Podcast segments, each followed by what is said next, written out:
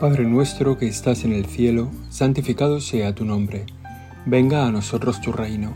Hágase tu voluntad en la tierra como en el cielo. Danos hoy nuestro pan de cada día. Perdona nuestras ofensas, como también nosotros perdonamos a los que nos ofenden. No nos dejes caer en la tentación y líbranos del mal. Gracias Señor por acogernos otra vez más en tu presencia.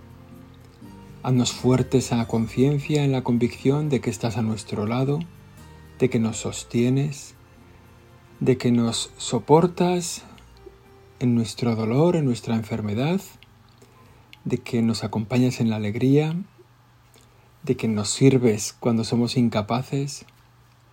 Haznos, Señor, conscientes de tu presencia y en este tiempo de oración hablamos contigo para recorrer tu evangelio, y para que en ese Evangelio, en esta palabra de Dios, tú nos hables. Con qué claridad lo recoge Lucas tantas veces en su Evangelio, con tantas parábolas. En este pasaje que vamos a escuchar ahora del capítulo sexto. Al que te pegue en una mejilla, preséntale la otra. Al que te quite la capa, no le impidas que tome también la túnica. A quien te pide, dale. Al que se lleve lo tuyo, no se lo reclames. Tratad a los demás como queréis que ellos os traten. Pues si amáis a los que os aman, ¿qué mérito tenéis? También los pecadores aman a los que los aman. Y si hacéis bien solo a los que os hacen bien, ¿qué mérito tenéis? También los pecadores hacen lo mismo. Y si prestáis a aquellos de los que esperáis cobrar, ¿qué mérito tenéis? También los pecadores prestan a otros pecadores con intención de cobrárselo. Por el contrario, amad a vuestros enemigos Haced el bien y prestad sin esperar nada. Será grande vuestra recompensa y seréis hijos del Altísimo, porque Él es bueno con los malvados y desagradecidos. Sed misericordiosos como vuestro Padre es misericordioso. No juzguéis y no seréis juzgados. No condenéis y no seréis condenados. Perdonad y seréis perdonados. Dad y se os dará. Os verterán una medida generosa, colmada, remecida, rebosante, pues con la medida con que midiereis, se os medirá a vosotros. Les dijo también una parábola. ¿Acaso puede un ciego guiar a otro ciego? ¿No caerán los dos en el hoyo? Esta palabra de Dios que hemos leído así en dos minutos comporta, contiene tu guía para nuestra vida siempre. Contiene nuestra forma de vivir en casi todas las circunstancias, nuestra actitud. Y contiene también una ruptura de nuestro corazón. Tenemos que desprendernos, Señor, de este corazón de piedra e instalar en nosotros un corazón de carne, capaz de mirar al otro como un amigo, como un bendecido, como un hijo de Dios el que está a tu lado, y también el que está enfrente, y también el que se enfrenta. Hijos de Dios. ¿Cómo los tenemos que tratar? Bien. Los tenemos que tratar bien, a todos bien. Los tenemos que cuidar. Estamos situados en el centro de tu Evangelio, Señor, con esta parábola, con estas frases, con estas palabras. Aquí se nos manifiesta el verdadero sentido, el sentido profundo de tu mensaje para nosotros. Los judíos decían que a cada uno había que tratarlo según como ellos se comportaran, y eso ha llegado a nuestros días. A la gente hay que tratarla según se portan. Se portan mal contigo, trátale mal. Se porta bien contigo, trátale bien. ¿Por qué vas a ser bueno con este si este es el que te ha hecho esto? ¿Cuántas veces nos sale esto no solo en la conversación, sino también en el corazón. Los que no tenemos memoria se nos olvidan las cosas, ¿no? Y a veces viene gente a recordárnoslo. No, no tienes que hacer esto, ¿no te acuerdas que te hizo aquello otro? Compórtate con él como él se comportó contigo.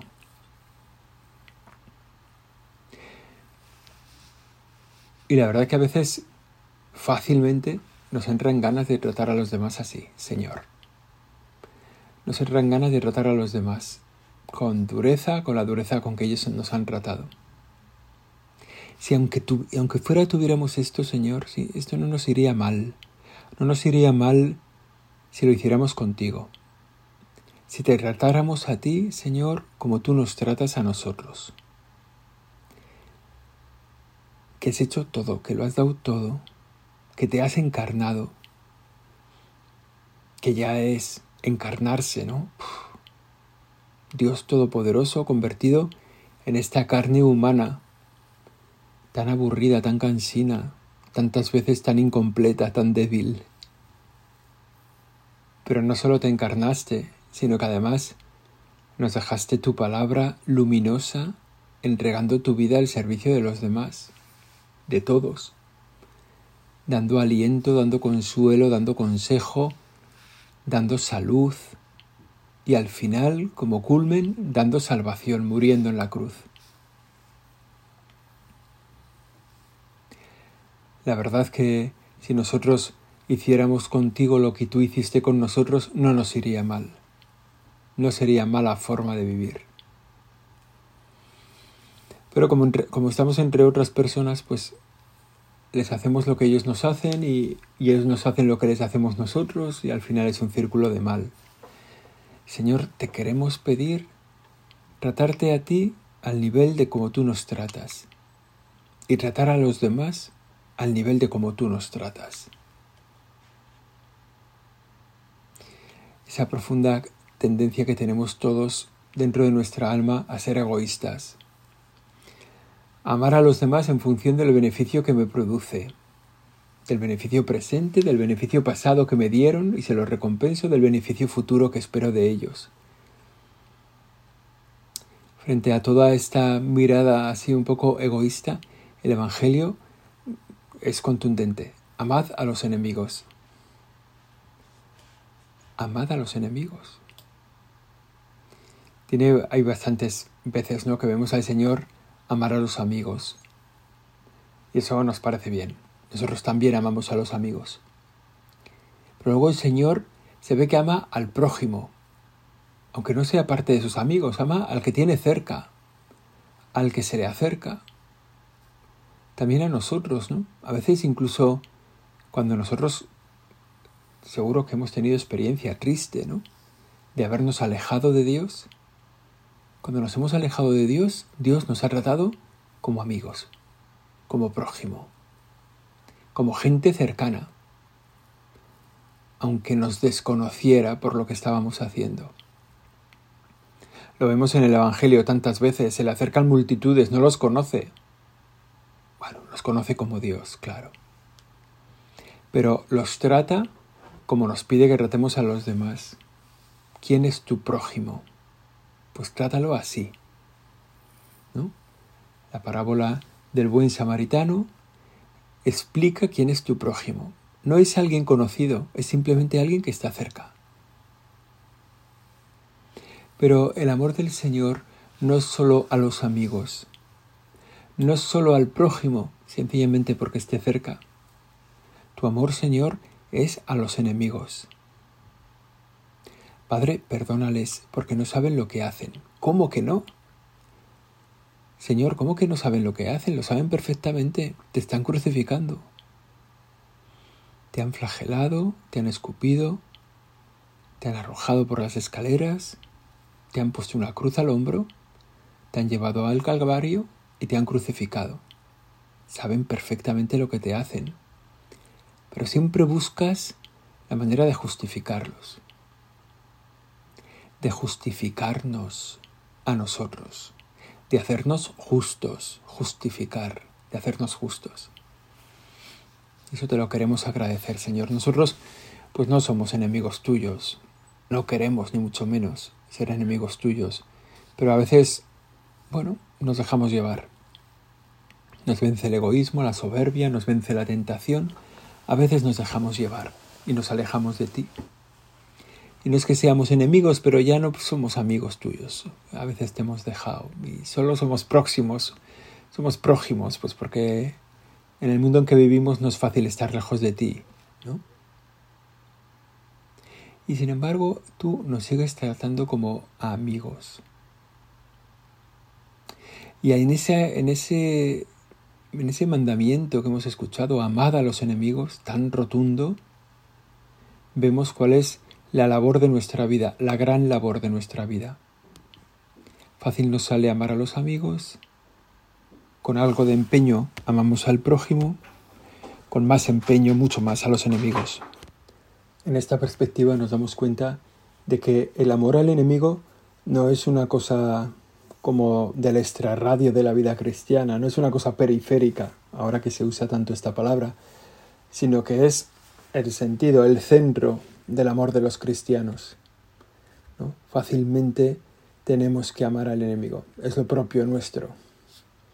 Todas las demás actitudes de alguna forma pueden esconder un egoísmo, ¿no? Cuando amamos a nuestros amigos, pues a lo mejor les amamos por interés o por beneficio. A los que son prójimos, pues quizá también. Me llevo bien con el vecino de enfrente para que me vaya bien cuando se me olviden las llaves, ¿no? O cuando, bueno, cuando necesite un poco pan para cenar y le pueda pedir. Igual, ¿no? Igual, igual es así, igual es pura amistad y bien, ¿no? Pero el amor al enemigo no, no puede, no, no, tiene doble vuelta. Es, es, el amor al enemigo nunca es una expresión de egoísmo, nunca tiene un. no es una búsqueda de mi, de mi beneficio.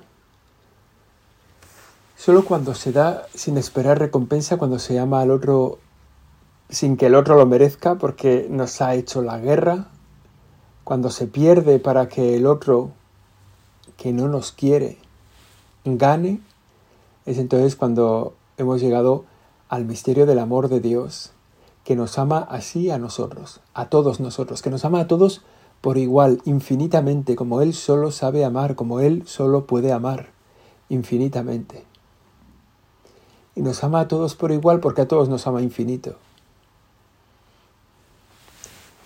Este Evangelio que estamos contemplando de Lucas es como una especie de la constitución de la vida cristiana, que debe estar clavado en el interior de nuestra vida, que debe mover nuestras acciones, que configura nuestros pensamientos.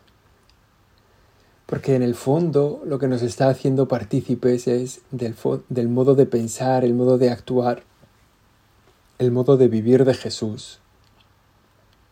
Y lo nuestro es el seguimiento de Jesús, la imitación de Cristo, el discipulado.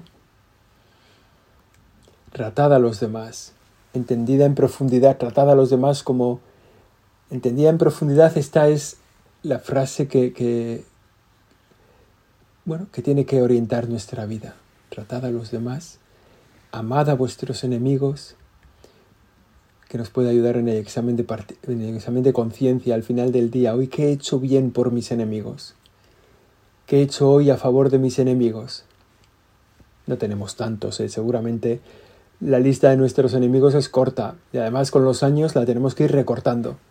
La lista de nuestros enemigos, aunque sea corta, siempre es demasiado larga. hay que irla trabajando para recortar. Bueno, a lo mejor alguno tiene que quedar, ¿no? Ya, he dicho alguna vez que un amigo dice que uno es joven mientras es capaz de aumentar el número de sus enemigos. El número de sus enemigos, ¿no? Mientras uno es capaz de, venga, voy a empezar esta, esta cosa nueva, voy a empezar esta pelea, voy a, a, intentar alcanzar este objetivo, voy a... Entonces ahí uno es joven, ¿no? En la pelea por, por las cosas, mientras es capaz de aumentar, de enfrentarse, de tener más enemigos, ¿no? Porque, porque está sosteniendo esas luchas.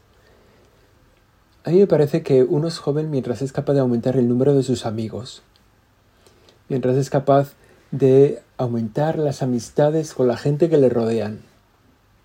Hay gente maravillosa, gente espléndida, gente mayor que sigue haciendo amigos, que tienen 80 años y entonces hacen un nuevo grupo de amigas para tomar café, de amigas para escribir poesía, un grupo nuevo de amigos que hacen no sé cuánto. Bueno, gente especial uno es joven mientras es capaz de aumentar el número de sus amigos.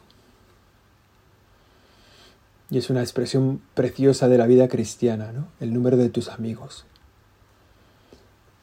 El texto del Evangelio tiene como tres, tres partes, ¿no? La primera de ellas, esos dos versículos. Al que te pegue en una mejilla, preséntale la otra. Al que te quite la capa, no le impidas que tome también la túnica.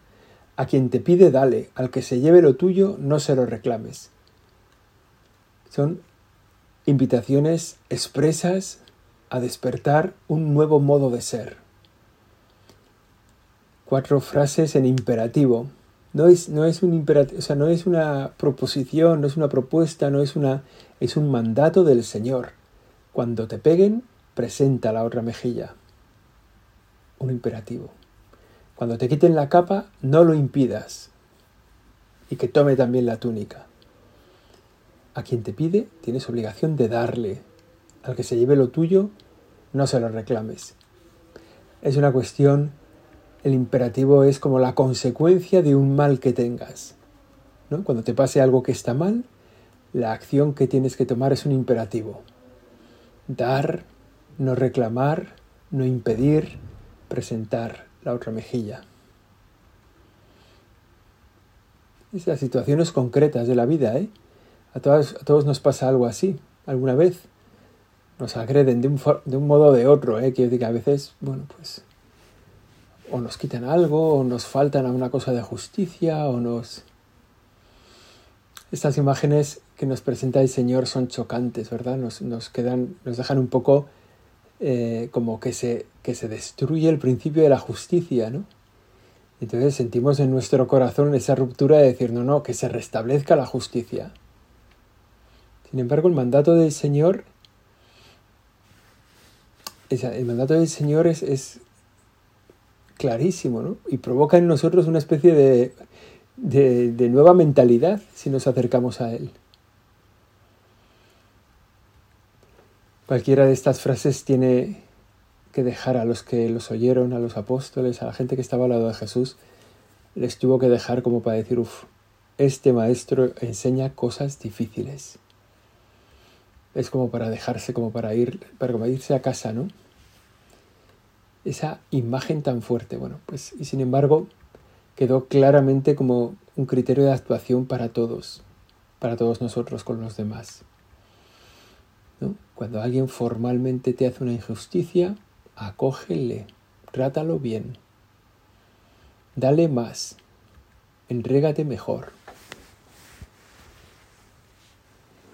La segunda parte del texto del Evangelio dice esto, tratad a los demás como queréis que ellos os traten. Entonces empieza a poner comparaciones. Hombre, si hacéis lo que os hacen, ¿dónde está la ventaja? ¿Dónde está la virtud vuestra? Hacéis lo que os hacen. Hacéis lo que hacen incluso los malos. Las malas personas normalmente hacen lo que les hacen. Si les tratan bien, pues tratan bien a los demás. Nosotros no. Nosotros, el Señor nos pide un paso más allá. Si hacéis el bien solo a los que os hacen bien, ¿qué mérito tenéis? También los pecadores hacen eso. Y esa es la frase, ¿no? O sea, vosotros sois los justos, que trascendéis la justicia. Ya no solo hacéis lo que os corresponde, no, hacéis más de lo que os corresponde. Amad a vuestros enemigos, haced el bien, prestad sin esperar. Esa será, entonces será grande vuestra recompensa. Y el Señor nos pone la recompensa con una mirada alta. Nos dice que esa recompensa tendrá lugar en el cielo. Y mientras tanto, ¿qué hay que hacer? Lo mismo. Tratar bien a la gente, tratar bien a los enemigos, tratarles mejor que lo que les corresponde. Este comportamiento es ya una forma de vida totalmente nueva respecto al mundo clásico. Respecto a la sabiduría, por supuesto, respecto a la sabiduría de los egipcios, de los griegos, de los romanos. Este modo de comportarse cambió el mundo. Era admirable estar viviendo en medio de los enemigos con paz era tan admirable que fue muy imitado. Mucha gente se hizo cristiano. El gran vuelco de los cristianos no fue por el poder, no fue por el dinero, no fue por la sabiduría, no fue por el gran cambio que transformó la historia del mundo. Lo ocasionaron los primeros cristianos simplemente por amor por su amor al prójimo, por su amor al enemigo. algo que siempre está al alcance de la mano. Esto es, llamativo. ¿eh? Lo que el Señor nos dice que tenemos que hacer es de las pocas cosas que podemos hacer. Amar. El Señor nos podía haber dicho que para cambiar el mundo tenéis que ser sabios, o fuertes, o poderosos, o ricos. Y no. Para cambiar el mundo tenéis que amar. Y eso lo cambia, ¿no? Hemos pensado muchas veces, ¿no? En tres siglos los cristianos, en tres siglos los cristianos cambiaron el mundo. De ser una minoría, una minoría de 12 personas. 12 personas entre, entre los que vivían en la tierra. En tres siglos nada más cambiaron el modo de ser del imperio romano. Le dieron la vuelta desde el amor. Y no por, por poderes o no por... No, simplemente siendo fieles a lo que Dios les pedía. Esa es la posibilidad que tenemos, esa es la ventaja que tenemos. Que lo que tenemos que hacer es lo que podemos hacer. La frase está, tendréis un gran premio y seréis hijos del Altísimo. El gran premio que es ser hijos del Altísimo. El premio consiste en eso, ser hijos de Dios, vivir como hijos de Dios durante toda la eternidad, hasta el final de los tiempos y más allá del final de los tiempos. La tercera parte nos pone ahí, Señor, más consejos de cómo tenemos que vivir, ¿no? Sed misericordiosos, no juzguéis, dad y se os dará, ¿Acaso puede un ciego guiar a otro ciego? ¿No caerán los dos en el mismo en el hoyo? Bueno, esos también mandatos del Señor. Sed misericordiosos, no juzguéis, dad y se os dará.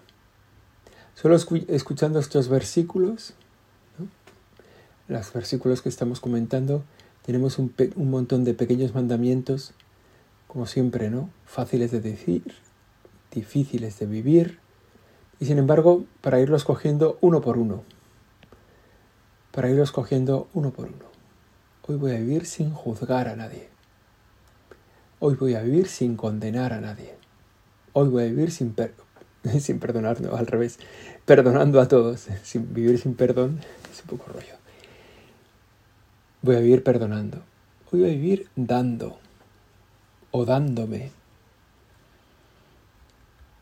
Es esta posibilidad que tenemos. La última parte del texto está dominada, esta última parte que estamos comentando es, la, la que se refiere al Padre.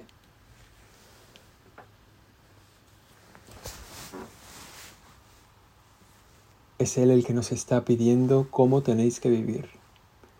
Sed como vuestro Padre. La verdad que es una cosa preciosa, ¿no? Cuando te dicen o sea, a lo mejor hay un tiempo, ¿verdad?, en la adolescencia en la que uno eh, no está dispuesto a ser como su padre. ¿no? Está todo el día en tensión con él, está como los carneros eh, pegándose testarazos todo el día con su padre. Pero luego cuando cambia un poco el tiempo, la edad, cuando se coge un poco de perspectiva, cuando pasa la adolescencia, uno se da cuenta de los valores de, los valores de su padre. Y le agrada que le digan, ¿cómo te pareces a tu padre? O a tu madre, ¿no? ¿Cómo te pareces a tu padre? Eso es lo que nos está pidiendo el Señor Jesús. Sed como vuestro Padre. Sed como vuestro Padre del cielo. Y ahí tenemos tanto que mejorar, tanto que aprender. El, ejemplo que pone además es sed misericordiosos. Seguro que todos nos acordamos del libro este del Papa Francisco, ¿no? El nombre de Dios es misericordia, que salió con motivo del año de la misericordia, el nombre de Dios. Es verdad, el nombre de Dios en este mundo, en este tiempo, el nombre que mejor define la acción de Dios, la misión de Dios, la identidad de Dios, su ser, en este tiempo, es la misericordia. Quizá en la vida eterna ¿verdad? Para los que ya están en el cielo, lo que, lo que ven de Dios es la gloria de Dios, porque ya todos están en el cielo y entonces no, no, uno no se da cuenta de esa, o no, se, no aprecia tanto, no. Pero para los que estamos aquí, que nos vemos pecadores, débiles, un poco bajunos, un poco tristes, un poco mustios, ¿no? Siempre peleándonos con nosotros mismos, con la misma lista de pecados desde hace 27 años, o 37 o 57 años. Los que estamos aquí un poco en la pelea, pues lo que más apreciamos de Dios es su misericordia. Siempre está ahí para perdonar. Siempre está esperando a que te acerques para pedirle perdón. Siempre. Incluso otra vez, para lo mismo, tantas veces. Y además de vivir la misericordia con nosotros, ser misericordia para nosotros, el Señor nos invita a hacer esto mismo para los demás. Sed misericordiosos, como vuestro Padre es misericordioso. Dios también es misericordioso. Esa es una expresión que a veces se manifiesta eh, en, el, en el Antiguo Testamento, ¿no? Se hace visible la misericordia de Dios. Pero seguramente también hay una expresión de Jesús. O sea, cuando Jesús nos quiso decir cómo era su Padre, la mejor forma, el mejor camino que teníamos para entenderlo era el de la misericordia. El que se acerca de corazón a nosotros, se compadece de nosotros, habiendo una distancia infinita entre Él y nosotros. Por eso, si queremos conectar con, con, Dios, si queremos estar en relación contigo, Señor, con tu Padre del cielo, tenemos que desechar todo lo que nos aparta de la misericordia. La actitud básica ¿no? de nuestra vida cristiana, la misericordia. Las relaciones con el prójimo, con los demás, desde una perspectiva de misericordia. Desde una perspectiva de misericordia que es que te pone inmediatamente debajo del otro, para sostenerlo, para acompañarlo en los momentos de dificultades, para alegrarte con él cuando las cosas le van bien y sostenerlo en alto cuando las cosas le van bien, también para ponerte debajo cuando está cayendo y que él caiga en blando. El prójimo, al prójimo lo tratamos siempre con misericordia. Nosotros no tenemos la, la misión de condenar a nadie, sino de salvar a todos. Compartimos esa misión, nos la ha hecho Dios que anunciemos la salvación, que celebremos la salvación con los demás. Vamos a vivir en este tiempo, ¿no? En este tiempo que vivimos seguramente contemplando al niño Jesús, contemplando su nacimiento en Belén, ese acontecimiento de la historia que nos cambió el criterio de, de la importancia de las cosas, que nos hizo tiernos, que nos hizo sencillos, mirar ese acontecimiento de la historia para darnos cuenta de cuál es el lugar que Dios nos pide, cuál es el papel que Dios nos pide que juguemos. Seguramente el testimonio de los santos, de tantos santos, el testimonio de la Virgen María nos ayuden a comprender bien lo que nos pide el Señor. Ser misericordia, ser amor, ser servicio, ser entrega. Vamos a pedírselo a la Virgen María, nuestra Madre, ella que trajo la misericordia al mundo con un detalle de amor infinito, de entrega, de generosidad, que se puso en manos del plan de Dios, en manos, en manos del incomprensible plan de Dios, que seguramente a lo mejor también para nosotros mismos se hace a veces incomprensible. No entendemos nada de lo que Dios nos está pidiendo. Bueno, pues nosotros lo hacemos, lo cumplimos, ¿no? Pues si María se puso en manos de ese plan de Dios incomprensible, nosotros también lo vamos a hacer. Y le pedimos que sepamos vivir la misericordia con el prójimo. Dios te salve María. Dios te... A ver si me viene la voz. Dios te salve María, llena eres de gracia, el Señor es contigo. Bendita tú eres entre todas las mujeres, bendito es el fruto de tu vientre Jesús. Santa María, Madre de Dios, ruega por nosotros pecadores, ahora y en la hora de nuestra muerte. Amén.